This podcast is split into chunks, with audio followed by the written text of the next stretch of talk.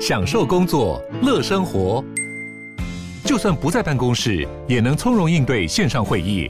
HP Dragonfly 透过专业的 HP Presence 设计，内建降噪及会议快速键，搭配清晰的 Bang & Olufsen 音效，增强音讯及视讯功能。HP Dragonfly 顶级商务笔电，采用 Windows 11专业版，让您在会议中享有最佳的视觉和听觉品质。Hello，欢迎来到远见编辑选读，一起掌握前进的动力吧。大家好，欢迎收听远见编辑选读，我是佑庆。最近 AI 的议题很火热，国内知名作家吴淡如也成为了事件的主角。主要是吴淡如十二号在网络上秀出个人绘图，但却被网友质疑是用 AI 所制作的。随后吴淡如坦承使用 Midjourney，但认为并无不妥，反而呼吁用它才跟得上时代。其实，美国最近还闹出有人以 Midjourney 来作图参赛的风波，甚至最后还得奖。到底 Midjourney 是什么呢？用这类工具来绘图，能称作自己的作品吗？它可以取代人类吗？我们紧接着看下去吧。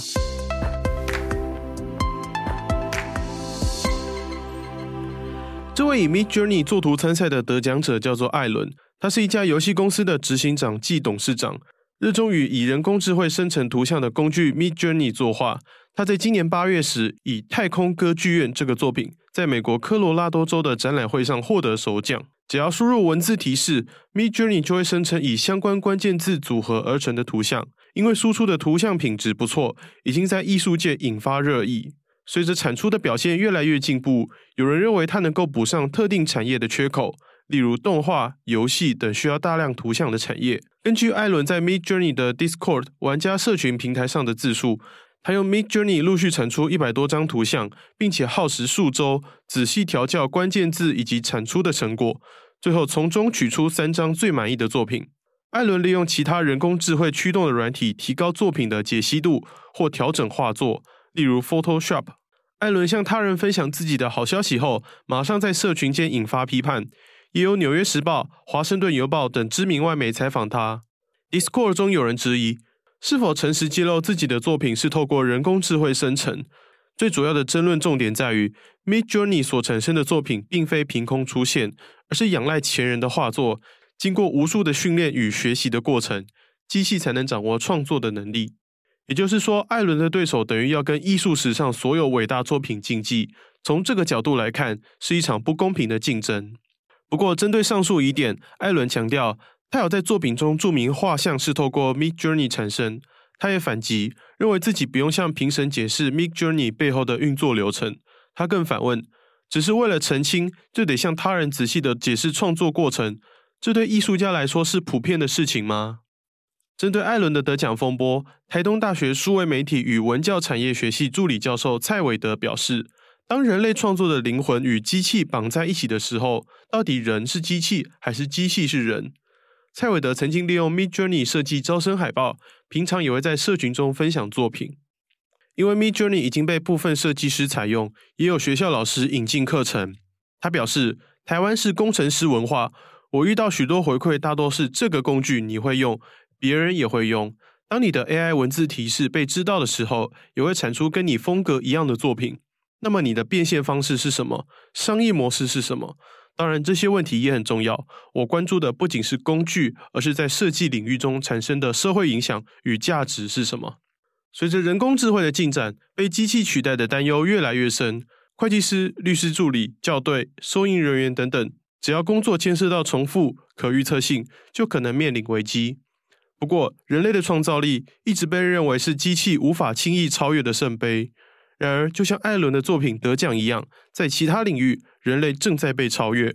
科技趋势作家史坦能的作品《演算法统治世界》中，就提了一个音乐界的例子。书中提到，加州大学圣克鲁兹分校的教授科普热衷于以演算法创作古典音乐，但也招来同僚的愤恨与不满。然而，科普不是什么致力于用人工智慧摧毁音乐的科学怪人。小时候的他很喜欢柴可夫斯基，大学和研究所也攻读作曲。毕业后担任音乐相关的教职，在撰写当代音乐著作时，他规划了一个电脑音乐的章节，但因为不了解相关领域，为此自学当时热门的城市语言。虽然花费大量时间模仿古典音乐泰斗的创作，但科普打造的系统所创作的曲子始终缺乏生命力。左思右想后，他才发现原来问题出在于演算法太遵守规则，没有人类作曲家打破常规的出其不意，才会如此平庸。有了这个领悟后，科普着手改变演算法，加入随机性，之后发展新曲目，实地演奏作品后大受好评。不知情的人还听得如痴如醉，但科普揭露真相后，却开始谩骂他。最为讽刺的是，一次比赛中，听众从三件作品票选出一件巴哈本人的创作，以及一件电脑创作的作品。候选作品包括科普系统的创作、专家研究巴哈作品后的创作，以及音乐家巴哈本人的创作。最终投票结果，听众认为科普的作品是巴哈原作，而人类专家的创作应该是机器所作。无论是科普的演算法音乐创作，或是艾伦的得奖，都反映出共通的问题。若从此无法分辨人类和机器的差别，那么人类的创作还有什么独特价值呢？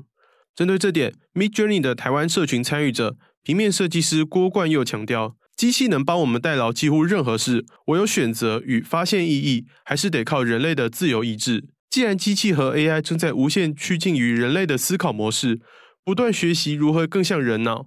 我们唯一能跟他们竞争的就是人性。我们必须永远比机器更有人性。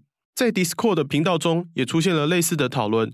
有人提到，当年出现照相技术时，艺术家们也开始担心是否会被取代，因为相机所捕捉的画面无比真实，能够轻易地抵过画家数十年的苦练。然而，那么多年下来，艺术家还是存活下来了。面对更强大、更有力量的技术，所有人都会面临冲击。但就如同郭冠佑所说。只要你能生存下来，你一定会变得更强大、更独特、更有人性。这个未来既让人感到兴奋又战栗，你说是不是呢？